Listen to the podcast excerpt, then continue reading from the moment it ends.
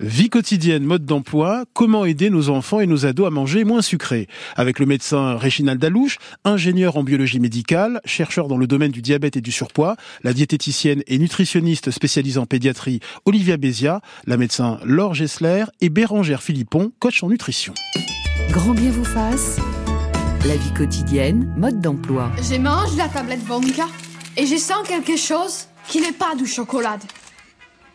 Ou de la noix de coco, ou de la noix, ou du beurre de cacahuète, ou du nougat, ou des pralines, ou du caramel, ou des sprinkles. Alors j'ai regardé. J'ai trouvé le ticket d'or. Augustus, comment as-tu fêté ça? J'en mange plus encore. Bonjour docteur Réginald Dalouche. Bonjour. Vous êtes médecin, ingénieur biomédical, chercheur dans le domaine du diabète et du surpoids. Vous publiez une nouvelle édition de la méthode hépatodétox, publiée donc chez Albin Michel. Le personnage d'Augustus Gloop dans Charlie et la chocolaterie ferait bien de nous écouter peut-être ce matin. Oui, oui bien qu'il y a une grande inégalité entre les, entre les hommes et les femmes, c'est la génétique, il faut le dire. Hein. C'est pour ça qu'on ne peut pas prédire vraiment ce qui va se passer chez un enfant. Le goût du sucré euh, des enfants est inné euh, dès le ventre maternel dans la vie euh, intra-utérine? Oui, en fait, il y a, y a un, vrai, un vrai piège avec le sucre. Et c'est pour ça qu'il faut en faire un ami et le garder à distance comme tous les bons amis. Euh, parce que, et pas en faire un ennemi. Parce que si vous l'interdisez, il rentrera par la fenêtre ou, mm. par, euh, ou par les soupiraux. Donc en fait, la réalité, c'est que lorsque vous êtes un bébé, que vous venez de naître, à ce moment-là, vous allez avoir, euh, je parlerai de la, de, de la vie fétale. Euh, vous allez téter le sein de votre mère si vous êtes, si votre maman a décidé d'allaiter. Et lorsque vous allaitez le, le sein de votre mère, depuis la nuit des temps, si le lait est légèrement sucré, c'est qu'il est propre à la consommation. S'il est acide, c'est qu'il y a une infection euh, et que donc il n'est pas propre à la consommation, à ce moment-là, il y a une grimace presque génétique euh, de l'enfant, euh, technique, qui fait qu'il refusera le lait. Donc en fait, on a vis-à-vis du sucre une espèce d'amour-haine comme ça, qui va nous suivre toute notre vie. Et c'est pour ça qu'il faut l'accepter, mais le garder à distance. Dans le, pendant la vie fétale, dans le cordon ombilical, il y a du sang qui passe pour alimenter le bébé avec tous les nutriments que mange la maman. D'ailleurs, c'est pour ça que ce que mange la mère est très très important pour la vie fétale. Mmh. Hein et à ce moment-là, il y a quand même du sucre, parce qu'il y a une glycémie à jeun, c'est-à-dire un taux de sucre minimal dans le sang de la maman. Et donc, l'enfant, en fonction de ce taux de sucre, va réagir. Hein. Euh, et si, par exemple, il y a trop de sucre, si la maman est en hyperglycémie, eh ben, l'enfant va peut-être faire de l'insuline pour sa maman. Et donc, il va grossir un petit peu, ce qui fait les bébés qui sont un peu difficiles à l'accouchement, parce que les plus de 4 kilos, en général, mmh. c'est un signe de diabète gestationnel. Voilà. Mmh. Donc, il y a une, vraiment une interaction. L'enfant aide sa mère. C'est merveilleux. C'est-à-dire que le fœtus, quand une maman a trop de sucre, le fœtus va aider sa mère à, soutenir, à soutenir cette hyperglycémie. C'est un très beau geste de l'enfant, mais encore une fois, ce que mange la maman, et on le sait aujourd'hui, ce que mange le papa, ah bon? un an avant la conception, un an avant la conception. Il y a une, société savante que je vous conseille d'aller euh, voir, qui est euh, qui est assez scientifique et qui, publie, qui s'appelle la DOAD, D-O-H-A-D.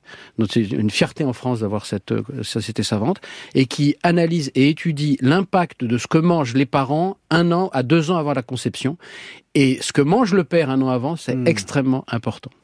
Bonjour euh, Olivia Bézia. Bonjour. Vous êtes diététicienne nutritionniste spécialisée en nutrition de l'enfant et de l'adolescent à Montpellier et vous publiez Moins de sucre dans la collection euh, Mon petit cahier chez Solar et la Maison des maternelles, l'émission euh, de France 2. L'attraction pour le sucre chez le bébé est très forte au cours de la première année, hein, très forte dans les six premiers mois de la vie. Hein. Oui, c'est ça en fait, les six premiers mois de la vie où, l'alimentation est exclusivement lactée. Comme on vient de le dire, euh, l'enfant est naturellement mmh. attiré par le, légèrement la saveur sucrée du lait maternel. Et après la diversification, il explore d'autres saveurs, d'autres textures et d'autres odeurs. C'est très important dans la définition du goût. Et on remarque, les études montrent qu'à partir de 12 mois, on a presque une tendance et une préférence vers les aliments salés. Mmh. Bonjour, docteur Laure Gessler. Bonjour. Vous êtes médecin généraliste, diplômé en santé de la mère et de l'enfant. Les mille premiers jours de la vie euh, d'un enfant euh, euh, déterminent beaucoup de choses futures. cette période des mille jours joue un rôle essentiel, notamment pour le goût sucré. oui, tout à fait, tout à fait. Et c'est vraiment une éducation euh, de la famille en fait euh, qu'il faut faire, qu'il faut faire en amont déjà, hein, mmh. puisqu'on parle du préconceptionnel hein, en fait euh, déjà, mais aussi tout au long de la grossesse. on conseille les jeunes mères de pas prendre de poids au tout début de grossesse. On évite le tabac aussi parce que ça a été prouvé que ça avait un lien avec l'obésité de l'enfant. Et ensuite, bah oui, les mille premiers jours parce que c'est déterminant en fait. Hein. Il y a les Madeleines de Proust mmh. qui existent et qui sont là parce qu'on les met en place dans notre sphère familiale. Alors Olivia Béza, euh, euh, l'idée ce matin, c'est de ne pas diaboliser le sucre. Hein. Tout à fait. les enfants ont, besoin de glucose car ils dépensent beaucoup de calories. Oui, tout à fait. Ils en ont besoin, ils aiment ça.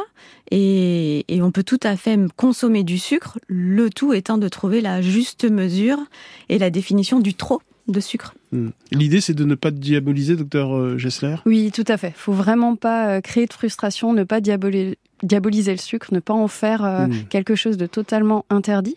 Et à l'opposé, faut pas non plus en faire une, euh, une, euh, pardon, une récompense. Hmm.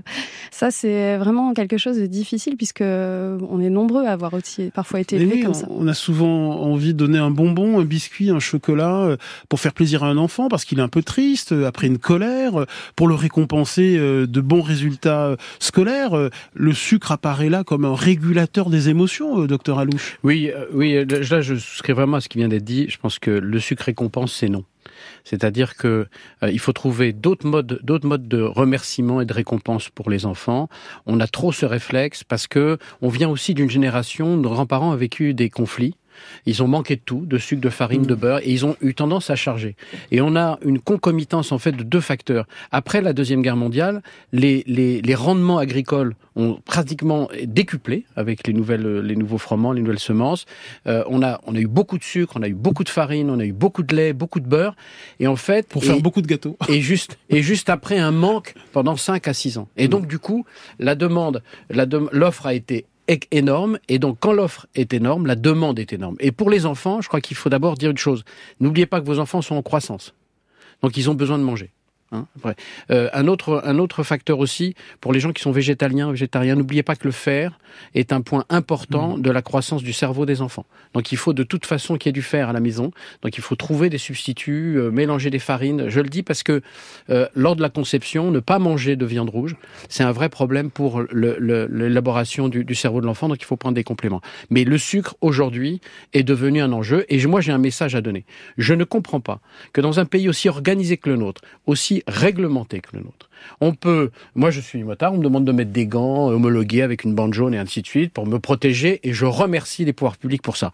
Mais le taux de sucre qu'on peut mettre dans les bonbons et dans les gâteaux des enfants, il n'y a pas de cap. Alors c'est merveilleux, c'est-à-dire que en fait on protège moi, mais on protège pas les mmh. enfants d'une surconsommation de sucre. Le sucre est un ami, comme je l'ai dit tout à l'heure, il faut savoir jouer avec lui, le garder à distance, mais il faut pas en faire ni un objet de chantage, ni un objet de récompense, ni quelque chose qui n'est pas régulé. Olivia Bézia, sur le sucre comme régulateur des émotions?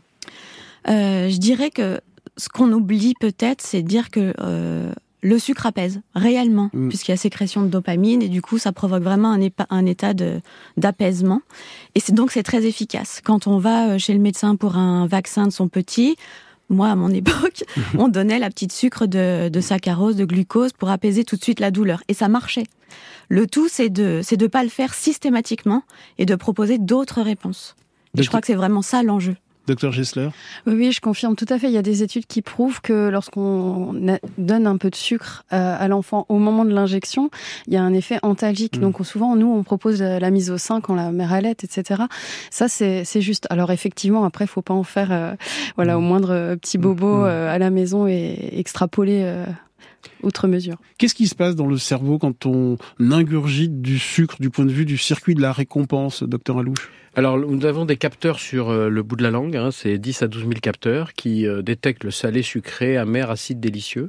Et ils sont reliés à une glande très particulière qui s'appelle, je suis désolé pour le nom, il est affreux, c'est le noyau accumbens, qui s'appelle le reward system ou le système de récompense.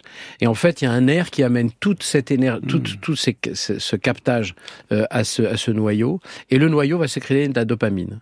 Et le problème, c'est qu'il y a une sensibilité très différente en fonction des individus à justement au goût sucré. Il y en a qui vont faire un peu de dopamine, ça va se passer très bien, mais qui vont pas rentrer dans un système addictif, hein, puisque le noyau de la, le noyau de la récompense, c'est le centre des addictions. C'est-à-dire que si c'est simple, votre cerveau, il adore la Mm. dopamine. Il adore ça. Donc vous mâchez un peu de, vous mangez un peu de sucre.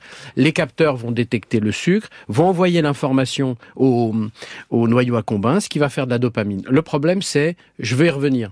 C'est-à-dire que il va avoir cette sensation d'apaisement que vous avez très bien décrit euh, lors des vaccins, et ça c'est bien de le faire comme ça.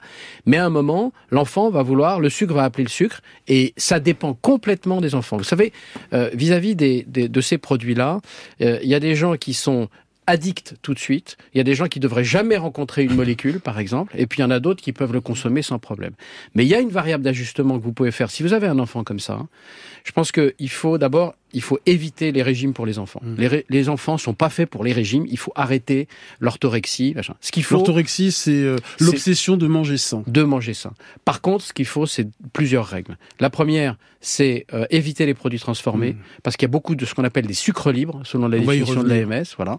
Euh, et puis, deuxièmement, il faut aussi qu'ils développent leur masse musculaire, Mmh. parce que ça, ce sera un saut. Parce que vous comprenez bien, si vous mettez de l'essence dans une voiture et ben, que l'on ne consommez pas, c'est un peu d'actualité, Mmh. et ben à ce moment-là, le- l'essence déborde. C'est exactement la même chose avec le sucre. Bonjour Bérangère Philippon. Bonjour. Vous êtes euh, l'autrice du compte Instagram euh, Zéro Sucre et IGBA et vous connaissez un immense succès en librairie avec euh, vos livres Je réussis ma détox sucre. Le second volume est, consacré aux recettes sucrées. En deux mots, l'index glycémique, l'IG l'index glycémique, euh, c'est en fait, euh, voilà, vous avez un aliment euh, Mm. euh, qui va vous provoquer, euh, on va dire, euh, une demi-heure à deux heures après le repas, enfin une demi-heure à peu près après le repas, un, un pic de, de sucre dans le sang. Et c'est vrai que voilà, il y a différents euh, aliments qui, il y en a certains qui vont provoquer un gros pic et d'autres moins. Donc voilà, c'est après il y a aussi euh, l'association d'aliments qui qui joue aussi, Mm. mais voilà, en gros. Euh, c'est l'impact sur euh, sur le sucre dans le sang. Euh, Bérangère Philippon, vous avez deux enfants âgés de 11 et 16 ans. Euh, Le sucre est banni de la maison, les bonbons, les sodas, les crèmes glacées. euh, Non, non, non. Je, bah, comme euh, comme vous le dites très bien, il faut pas diaboliser le sucre, hein, parce que je pense qu'après il y a des risques de troubles alimentaires. Donc moi, en fait, j'essaie tout simplement de leur expliquer déjà ce que ça fait sur le corps, parce que je pense que c'est important. Et moi aussi, je suis choquée en, en dehors du fait que les industriels ne nous aident pas.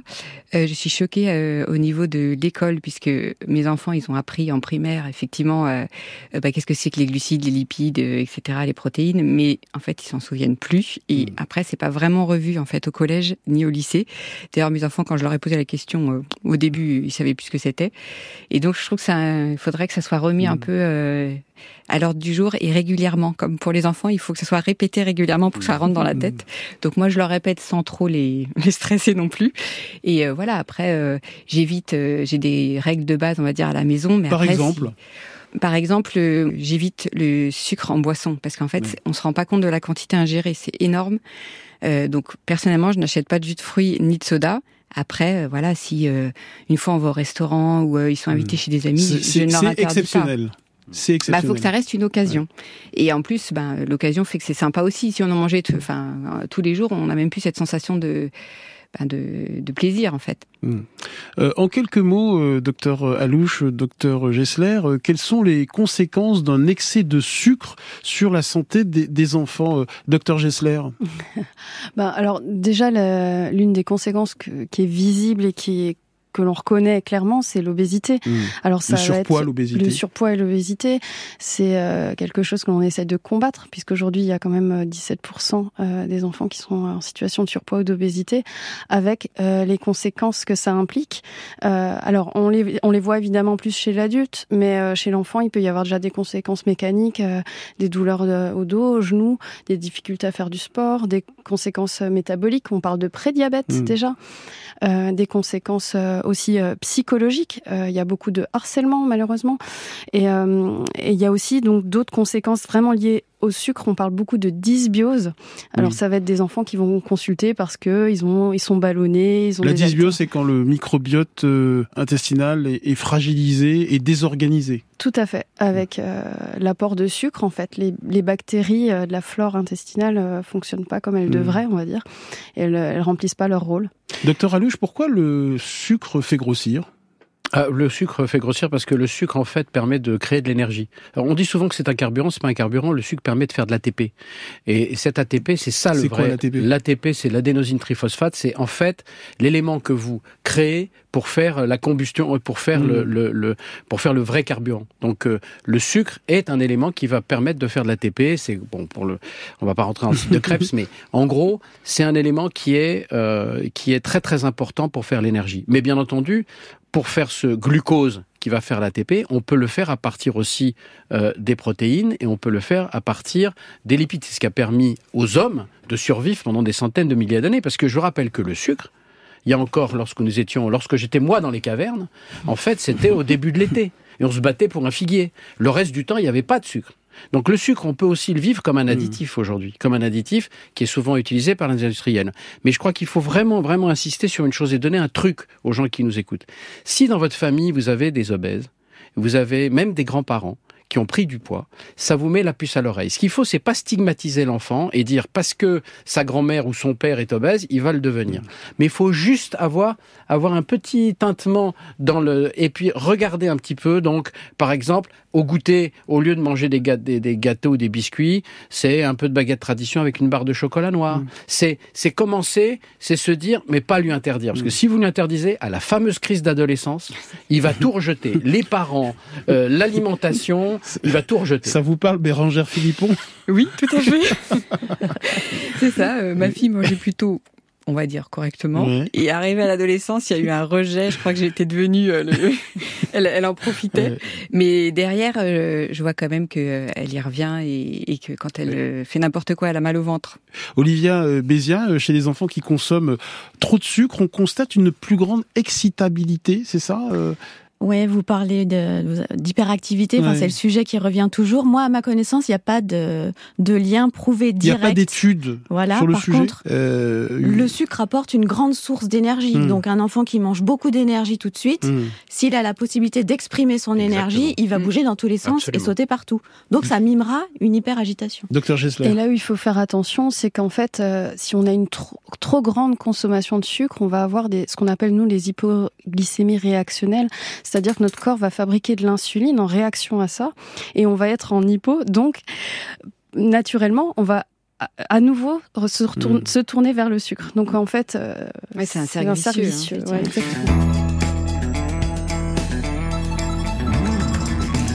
Comment aider les enfants à manger moins sucré C'est notre thème ce matin. Nous accueillons Mathilde. Bienvenue Mathilde. Bonjour. Alors vous êtes euh, mère de deux enfants, c'est ça, et infirmière Oui, c'est ça, je suis infirmière puricultrice et j'ai deux adolescents maintenant de bientôt 16 et 14 ans. Ah bah tiens, racontez-nous le rapport au sucre. Alors en fait, pendant mes premières grossesses, euh, j'ai fait le dépistage qui est proposé euh, en fait aux mères enceintes. C'est le, test au Sullivan et ça a mmh. révélé que j'avais un taux de sucre qui montait trop vite que je j'étais suspect de pouvoir développer un diabète gestationnel. Mhm. et euh, donc du coup j'ai fait attention à mon alimentation. J'étais suivie par une diététicienne pour mesurer mes glycémies et euh, donc voilà, j'ai continué de manger, mais je mangeais pas beaucoup de sucre non plus avant, donc ça a mhm. été assez facile. Et je suis un peu convaincue que quand même ça a aidé après, euh, quand j'ai mis en place des alimentations pour mes enfants. J'ai commencé par l'allaitement pendant six mois, et euh, j'ai continué d'essayer de garder en fait euh, euh, cette cette alimentation et quand des fois j'ai fait des excès aussi en mhm. donnant le sein je m'apercevais qu'en fait voilà le sur le plan digestif, comme disait la précédente personne, ça avait une, déjà une répercussion. Hmm. Et j'ai essayé du, dans, dans l'alimentation des enfants de continuer de faire attention à ça, sur euh, leur apprendre à observer leur caca pour savoir si tout allait bien. Voilà. Et puis d'anticiper les coups de barre quand euh, ils sont fatigués, de, de pouvoir avoir hmm. anticipé en disant on mange mieux avant si on va faire du sport, ça évite hmm. le coup de barre qui fait prendre le sucre. Et actuellement, ce sont des adolescents qui savent aussi que s'ils ont un bouton sur la peau, à maman j'ai dû manger des, trop de cochonneries parce que ça va pas me voilà et ils connaissent aussi leur microbiote et savoir aussi euh, hmm. réguler tout ça quoi. Donc c'est une éducation qui est longue. Ils sont parfaits vos enfants.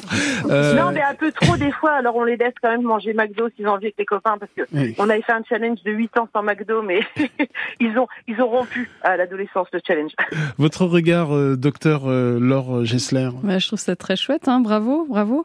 Mais c'est vrai que les ados finalement vont consulter parce qu'ils ont de l'acné, ils hmm. vont consulter voilà parce qu'il y a des caries aussi. Enfin, c'est des choses euh, basiques hein, de la vie, du Mm. travail de terrain. Et puis finalement, on se rend compte qu'au niveau de l'alimentation, il y a des choses à corriger. Mathilde, si je vous comprends bien, c'est la pédagogie autour du sucre qui permet à vos enfants euh, de prendre conscience des effets du sucre sur leur santé et donc, in fine, euh, ils en mangent moins. Oui, en fait, c'est tout un... En plus, en leur expliquant l'histoire du sucre adolescent, Mm. on peut leur dire qu'il y a eu l'esclavage et qu'avant c'était le miel et qu'après, on peut aller loin. Hmm. Voilà. Merci beaucoup, Mathilde, de nous avoir euh, appelé. Euh, tiens, Béatrice nous dit j'ai toujours habitué mes enfants à manger équilibré. Je cuisine des produits bruts et frais, comme Gonel le boulet. Pourtant, ils sont accros au Nutella, pain de mie et autres malbouffes trop sucrés. C'est désespérant. Euh, Olivia Bézia. euh, Bah, ils ont raison, c'est bon quand même. Hein fin de est là. non, je crois que quand on en est à, à choisir entre des biscuits sucrés et le pain de mie Nutella, j'ai envie de dire que pain Mm. de mie Nutella c'est déjà un peu mieux. mhm. Évidemment, si on peut s'orienter vers du pain, du vrai pain de la Mm. boulangerie, La baguette. euh, Tradition. Tradition. Mm. tradition la plus avec la farine la plus complète possible, ce sera très bien. Mais moi, je suis pas contre le Nutella. Mm. Euh, là, je dis une marque, mais pâte à tartiner, Pâte à parce qu'il y en a tartiner, plein. Voilà. Et il y en a des bien mieux que celles Et, que je viens de et- citer. et on avait fait une émission récent- récemment sur la pâte à tartiner. C'est vrai que l'immense majorité des pâtes à tartiner, bah, le premier ingrédient, c'est le sucre et non pas les noisettes, euh, Comme ce qui une devrait être l'inverse. hein. Quand vous Euh, mettez une confiture, c'est aussi avec du sucre et pourtant ça nous gêne moins. Mm. Alors, je trouve qu'on a, Après, on diabolise un peu cette pâte à tartiner. C'est comme quand on va à la Bérangère plage. Philippon. Quand on va à la plage et qu'on voit euh, ce qu'ils mettent comme quantité de Nutella sur les, les gaufres, moi je suis ahurie. Et d'ailleurs, mes enfants, ils trouvent ça écœurant. Enfin, un petit peu, juste pour un petit goût. C'est très bien. Bé- à tartiner à la gaufre. Bérangère Philippon, je rappelle que vous êtes l'autrice des livres Je réussis ma détox sucre. Vous êtes une mère de famille normale et quand vous faites vos courses, eh ben, il est difficile de euh, résister au rouleau compresseur de l'industrie euh, agroalimentaire. hein. Bah, disons que c'est vrai que, en tout cas, dès qu'on cherche tout ce qui est biscuit, euh, moi je regarde, je scrute les étiquettes et je suis désespérée de voir toujours euh, énormément de sucre. Et c'est vrai que de trouver un biscuit euh, qui est euh, 10 à 15 grammes de sucre au 100 grammes, euh, franchement, c'est mission presque impossible. Donc, euh, je trouve c'est dommage qu'on soit pas un peu plus aidé parce qu'on n'a pas toujours le temps de cuisiner. Donc, euh, Et, et j'ai l'impression que pour faire ces courses, parfois, il faudrait un doctorat en nutrition et en biochimie pour décrypter les, les étiquettes. Olivia euh, Bézia, euh, euh, nutritionniste diététicienne, aidez-nous à repérer les sucres sur l'étiquetage euh, des produits alimentaires entre l'amidon de blé, le sirop de glucose fructose, le sirop de sorbitol, l'amidon de riz. Bah, tout ça, c'est du sucre. Voilà, mais on ne des sait pas forcément. sucre. Mais on ne le sait pas forcément. Ouais, tout à fait. Donc c'est des c'est des hydrolysats pour la plupart Mm. des hydrolysats de de- d'amidon qui ont été euh, réalisés chimiquement pour am- pour euh, pour les utiliser en tant qu'additifs, améliorer la texture, améliorer, améliorer la stabilité des produits. Et le problème, c'est qu'effectivement, on ne sait pas que c'est du sucre parce que quand vous voyez le mot sucre ou saccharose, on peut Mm. on peut euh, imaginer que ça en est. Et c'est tous les autres mots, sirop de glucose que venez, vous venez de citer, qui posent problème parce qu'il y en a partout et pas uniquement dans les produits sucrés, aussi dans les produits salés. Mm. Et puis, il faut faire attention à certaines mentions trompeuses. Sans sucre ajouté, sans sucre ou sans sucre au pluriel, euh, allégé en sucre. Alors sans sucre ajouté, celui-là il est pas mal, ça veut dire qu'ils Mm. n'ont pas ajouté de sucre. Il y a quand même du sucre dedans. Alors il peut y avoir du sucre naturel. Oui. Par exemple dans une compote, il y a Mm. le, le sucre du fruit, mais on n'en a pas rajouté. Quand on est euh, sans sucre, c'est indi- indiqué sans sucre, on n'a pas ajouté sans sucre, sans S, Mhm. on n'a pas ajouté de saccharose. Mhm. Mais là est le petit jeu d'ajouter d'autres molécules de sucre. Voilà. Docteur Réginald Oui, je crois que là vraiment, on- vous voyez la complexité. Euh, on a- il nous a fallu trois minutes pour expliquer ce qu'une une, une mère de famille ou un père de famille d'ailleurs Mhm. euh, va euh, lire sur une. Je crois qu'il faut vraiment qu'il y ait une transparence. Alors on a on a le Nutri-Score, on a des choses comme ça, mais la réalité, c'est qu'aujourd'hui, les index glycémiques et la charge glycémique d'un repas, parce qu'on en a parlé tout à l'heure. Charge glycémique deux La charge glycémique. L'index glycémique, c'est comment mon, ma glycémie va augmenter après avoir consommé un produit, un aliment. La charge glycémique, c'est euh, l'index glycémique multiplié par la quantité. Parce que vous comprenez bien que si vous mangez de la viande avec des féculents, ça n'a pas la même Mm. index glycémique que si vous mangez des féculents tout seul. Et donc la charge glycémique d'un repas, c'est extrêmement important. Le problème, c'est que on a du mal à imposer l'index glycémique. Pourquoi? Parce que l'index glycémique, les experts vous disent oui, oui, mais c'est juste un aliment, il n'est pas intégré dans le repas. Mais la réalité, c'est qu'il vaut mieux assembler. Moi, j'ai une règle absolue, c'est que vous mangez des, des, des, des produits à index glycémique bas ou moyen de façon régulière, et ceux qui sont élevés, vous les mangez de façon exceptionnelle. Mm. Et ça, c'est une indication, même si ça n'est pas euh, l'alpha et l'oméga de la nutrition. Docteur Laure Gessler. Oui, on parle d'éducation euh, des enfants, des ados. En fait, euh, le, le, marketing aussi mmh. est problématique puisque dans les produits, euh, alors il y a des fois sans sucre ajouté, mais il y a des fois tout simplement riche en calcium. Donc mmh. on va l'acheter pour d'autres mmh. raisons alors qu'en fait c'est bourré de sucre. Il faut savoir aussi que les enfants sont exposés aux écrans, les soirées notamment. Il y a des études, hein, l'étude Esteban en 2015, étude Santé publique France en 2020, qui explique bien que les, les jeunes enfants, les ados regardent la télé le soir et c'est des tranches horaires où euh, plus de la moitié euh, des pubs euh, vues par les enfants concernent des hmm. produits gras, sucrés, salés avec des Nutri-Score D hmm. ou E. Quoi. Tiens, justement, à propos du Nutri-Score, ABCDE, le Nutri-Score coloré, c'est une bonne boussole pour traquer les aliments les plus sucrés. Alors, je rappelle que A et B sont les plus équilibrés, peuvent être consommés très régulièrement. Le Nutri-Score C et D, bah, c'est à consommer en quantité modérée et eux, bah, c'est euh, beaucoup moins équilibré et ça doit être consommé rarement euh, dans l'idéal. C'est une bonne boussole vraiment? Alors moi je trouve que effectivement c'est une bonne boussole notamment pour les petits enfants puisqu'on peut le, voir, c'est très facile, c'est presque ludique en fait. Moi, mes enfants qui sont tout jeunes euh, voient le paquet de céréales et euh, ils me disent ah ben c'est moyen euh, ce que tu as acheté maman. Mais non, mais je donne cet exemple pour aussi. Je pense que c'est aussi important d'avoir de, la tendresse pour pour les parents qui font aussi comme ils peuvent. je pense à certains patients, des mamans, je sais pas, célibataires qui ont un travail posté, qui laissent leur enfant tout seul se gérer le matin. Des fois, voilà, faut aussi relâcher tout ça et, avoir euh, aussi une certaine bienveillance envers euh, soi-même quand on, quand on avance. Donc voilà, oui, moi, moi des fois, j'avoue que je donne de temps en temps des céréales. Oui, c'est très important ce que vous voulez dire, c'est pas de culpabilité, parce que la culpabilité est très mauvaise conseillère. Euh, il y a la génétique qui compte, il y a aussi l'épigénétique, on n'est pas là pour en parler, mais c'est très important, l'évolution de la famille, de l'environnement hmm. aussi. Et je pense que si on régule les entrées, il faut aussi proposer euh, d'avoir des bonnes sorties. Je m'explique. Il faut que les enfants fassent de l'activité physique. Ça, c'est une clé absolue. Parce que vous pouvez réguler tout ce que vous voulez. C'est à l'enfance et à l'adolescence où on fait sa masse musculaire. Cette masse musculaire, ça va être une garantie plus tard d'avoir un métabolisme de base, c'est-à-dire de brûler des calories, même sans bouger. Si un enfant n'a pas de muscles, un adolescent n'a pas de muscles, il aura beaucoup de mal à les faire après 25 ans, 30 ans. Ça, c'est vraiment très, très important. je dirais même que c'est probablement plus important que le soin qu'on peut mettre à faire entrer des produits. Voilà. Si vous avez un enfant qui a une chaudière, eh ben écoutez, en gros, il peut manger à peu près ce qu'il veut. Sauf s'il a génétiquement, il est programmé pour avoir des addictions ou s'il est programmé pour être obèse. Olivia Bézien euh, ma réaction, ce serait méfions-nous de pas trop générer d'injonctions hmm. auprès des familles parce que bouger, c'est, ça paraît simple, mais dans des familles avec des emplois du temps chargés, des voilà, des peut-être des, enfants en bas âge à gérer. Moi, j'accompagne des familles où c'est compliqué d'emmener aux activités. Il n'y a pas forcément de quoi bouger à l'école, même si ça devrait être le cas. Et du coup, je voilà, allons-y avec prudence, même si on sait qu'il faudrait bouger au moins une heure par jour. Euh. Mmh. Bérangère Philippon, quelles sont vos astuces pour que vos enfants mangent moins sucré et apprécient euh, ce que vous leur préparez? D'ailleurs, vous nous avez apporté un gâteau invisible à la pomme hein, qu'on va mmh. goûter tout à l'heure. Vous nous donnerez la recette. Euh, quelles sont vos, vos astuces que vous avez envie de partager? Déjà, moi, je, euh, enfin, je pense que le, le plus important, c'est quand même le petit déjeuner, parce qu'on est très sensible au sucre le matin. On a un pic de cortisol qui va apporter mmh. naturellement du sucre pour qu'on se réveille. Et donc, déjà, on part avec un peu plus de sucre en se réveillant. Donc, si on en rajoute encore une couche avec le petit déjeuner, ben après, euh, effectivement, à l'école à, à 10h, 11h, là, ça va être une catastrophe. Pour, Vous proposez à vos enfants des petits déjeuners salés?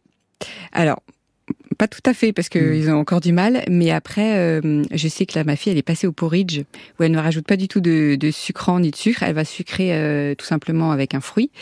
Mais après, euh, il y a aussi, ils ont réussi à manger du pain complet. Maintenant, ils sont habitués. Des fois, juste avec une petite couche de beurre même sans Nutella.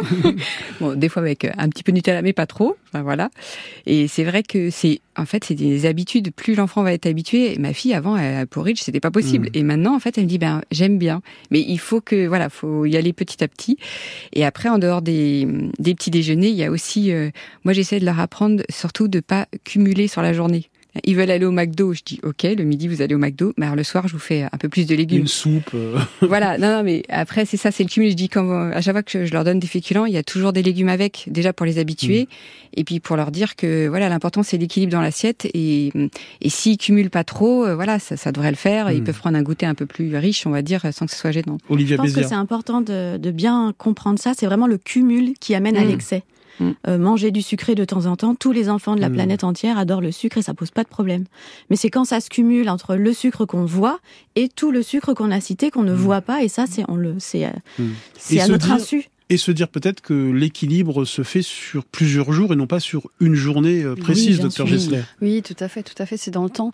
Euh, en termes d'éducation, moi j'aime bien parler de, de style éducatif démocratique avec euh, des libertés. Il faut que l'enfant ait des libertés, mais qu'il y ait un cadre.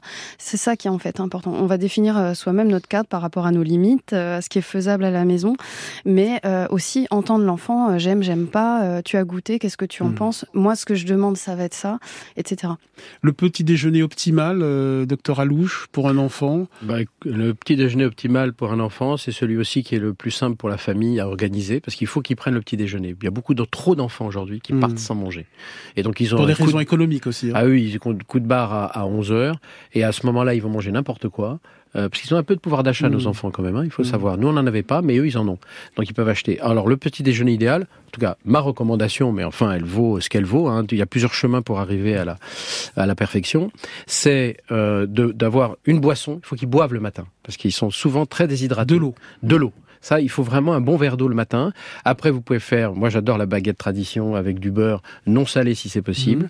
Euh, S'ils veulent un peu de miel dessus, ben pourquoi pas, parce que les enfants sont pas au régime. Encore Mhm. une fois, on parle des enfants classiques, on parle Mhm. pas des enfants qui ont déjà un problème de Mhm. poids ou de comportement alimentaire. Ensuite, moi j'aime bien le fruit le matin un petit fruit le matin, et puis ils peuvent avoir un peu de salé. On peut manger un peu de, un peu de dinde ou euh, De fromage. un, un peu de fromage. Le fromage le matin, c'est très très bien aussi parce qu'on a les enzymes pour. Voilà, des trucs simples. Et en fait, il faut pas en faire une obsession. Mm. Il faut faire ce qu'il y a à la maison, mais ce qui est dans le cadre de la famille. Docteur Gessler. Et ce qui est intéressant, on a utilisé ce mot régime. euh, je pense qu'il faut aussi se dire surtout que les enfants sont en pleine croissance. Donc, euh, quand les quand les patients se présentent euh, avec un souci ou un futur un souci de poids qui pourrait être là, Mm. il faut vraiment aussi faire confiance parce que souvent avec ces règles hygiéno-diététiques dont vous venez de parler, les choses elles se font, elles se normalisent avec le temps.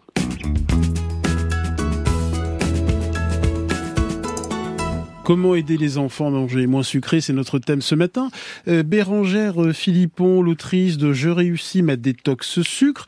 Euh, des astuces pour cuisiner, pâtisser moins sucré. Aidez-nous, s'il vous plaît. Alors déjà, euh, je- moi j'essaie toujours de faire des recettes assez rapides parce que Mm. voilà, on n'a pas toujours le temps. Donc euh, c'est vrai qu'il y a pas mal de recettes avec du chocolat. Évidemment, le chocolat contient du sucre. Mm. Et donc franchement, un gâteau au chocolat, il n'y a pas besoin de Mm. rajouter de sucre du tout. Donc si vous prenez du chocolat euh, noir euh, classique, il y a 55% de cacao Mhm. dedans à peu près. Euh, vous mettez, euh, voilà, euh, moi je mets un, un tout petit peu de compote quand même pour avoir un Un peu de tout petit bout de voilà de mais après, euh, voilà, euh, je rajoute un peu de poudre d'amande pour faire du liant Mhm. euh, et, et évidemment donc du chocolat. Et euh, franchement, enfin, c'est hyper bon. Mhm. Et derrière, les enfants, ils aiment. Donc, Mhm. ça vaut le coup de- d'essayer de, de faire des choses assez rapides comme ça. Il y a des farines que vous utilisez, par exemple, pour faire des gâteaux. Oui, alors euh, la farine de blé blanche, le problème c'est qu'elle a un index glycémique de 85 à peu Mhm. près. Donc euh, voilà, tout de suite ça complique. Quand on prend des farines plus complètes, ça alourdit un peu les gâteaux. Donc c'est ça souvent le problème. Et vous m'avez apporté un paquet de farine d'orge mondée. Pourquoi cette farine-là? Parce que justement, celle-là, elle a un index glycémique de 30 seulement. Mm. Donc, euh, il y a une très grosse différence. Et je trouve que c'est celle qui remplace le mieux la farine de blé euh, blanche classique. C'est vrai qu'on la trouve pas partout, mais euh, franchement, elle est, elle est vraiment géniale. Après, euh, il y a d'autres farines, hein, comme la farine euh, intégrale euh, de Mm. blé euh, T150. hein. Mais c'est vrai que voilà, il faut ut- trouver les justes quantités. Quel sucre utilisez-vous? Des sucres de coco euh, à l'index glycémique un peu plus bas que le sucre de canne classique? Vous utilisez des sucres? Quand vous Alors, pâtissez Oui, c'est vrai que si on met vraiment rien du tout, euh, évidemment, Mm. ça va, il n'y aura pas un goût sucré, Mm. donc là l'enfant va dire non.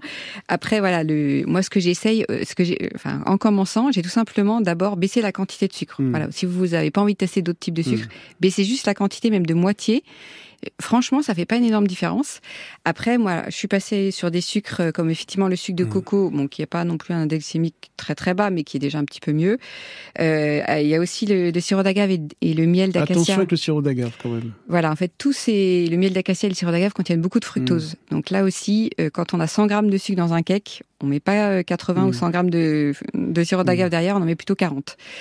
Euh, pour avoir un petit goût quand même, mais sans charger euh, en Mm. sucre. Et après, il y a d'autres types de sucre. Il y a le sirop diacone aussi, qui est Mm. moins connu, mais qui est plutôt Ah, je connaissais sympa. pas. Alors, c'est un peu plus cher, Mm. mais... euh, Oui, voilà. c'est un coût aussi. Oui, c'est ça Mm. aussi. Mais Mm. comme on en met moins et qu'on en mange pas trop souvent, bah, au final, euh, Votre recette, euh, en quelques mots, de gâteau invisible euh, à la pomme que vous avez apporté, alors celui-là, eh ben, il contient évidemment des pommes qui vont sucrer. que vous Euh, rappelez à la mandoline, très fin. Voilà, pour que ça soit très fin Mhm. et que ça cuise bien. Euh, après, j'ai mis euh, du lait végétal de coco et un petit peu de crème de coco pour faire Mhm. un petit peu de gras quand même. Euh, vous avez un tout petit peu de sirop d'agave, j'en ai mis 30 grammes, Mhm. voilà, histoire de, de sucrer un petit peu.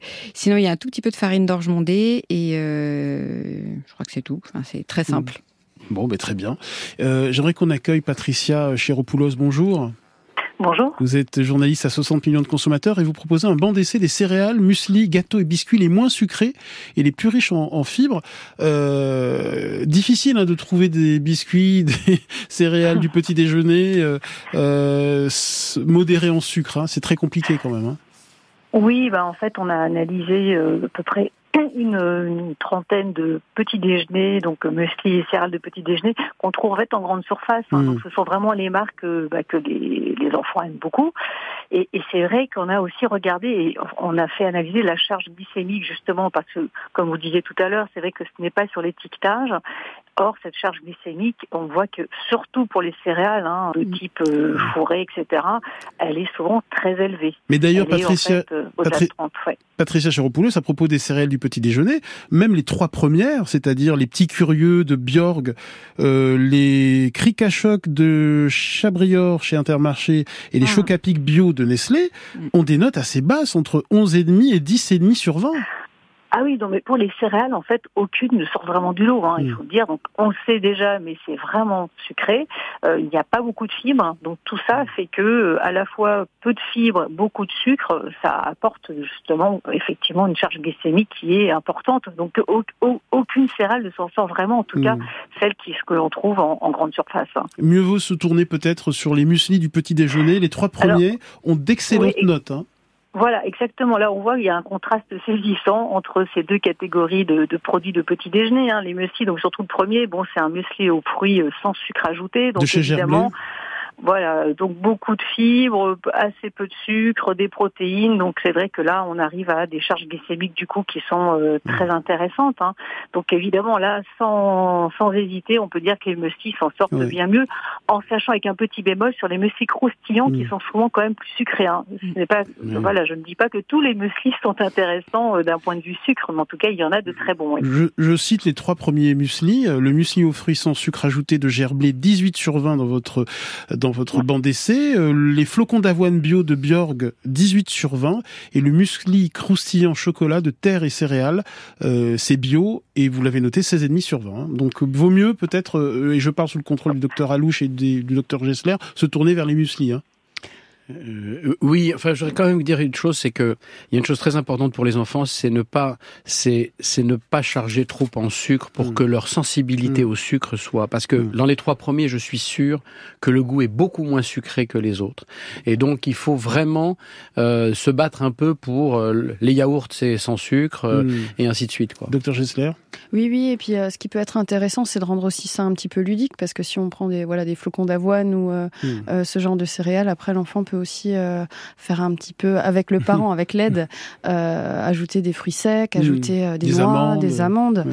Euh, ça peut être sympa, ça.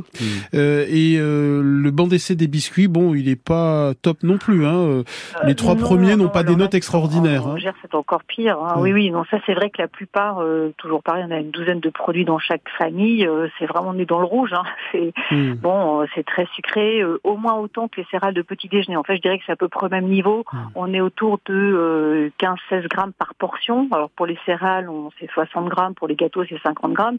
Ça veut dire que si on, on, raisonne par rapport aux recommandations de l'Organisation mondiale de la santé, qui est de 50 grammes par jour, hein, hmm. on est à peu près déjà à un tiers avec une portion, un tiers. Donc il suffit d'ajouter une boisson sucrée et un autre gâteau ou deux, et on atteint déjà le, le seuil qui est théorique, hein, mais bon, si on se base là-dessus, effectivement, on l'atteint assez vite. Hein. Ce banc d'essai, céréales, muesli, gâteaux, biscuits les moins sucrés, les plus riches en fibres, est à retrouver dans le numéro de 60 millions de consommateurs actuellement au kiosque. Euh, merci à tous d'avoir participé euh, à cette émission. Docteur Réginald Dalouche, docteur Laure Gessler, Olivia Bézia, Bérangère Philippon. N'hésitez pas à podcaster et à partager cette émission sur l'appli Radio France ou sur le site de France Inter. Grand bien vous fasse est un podcast France Inter.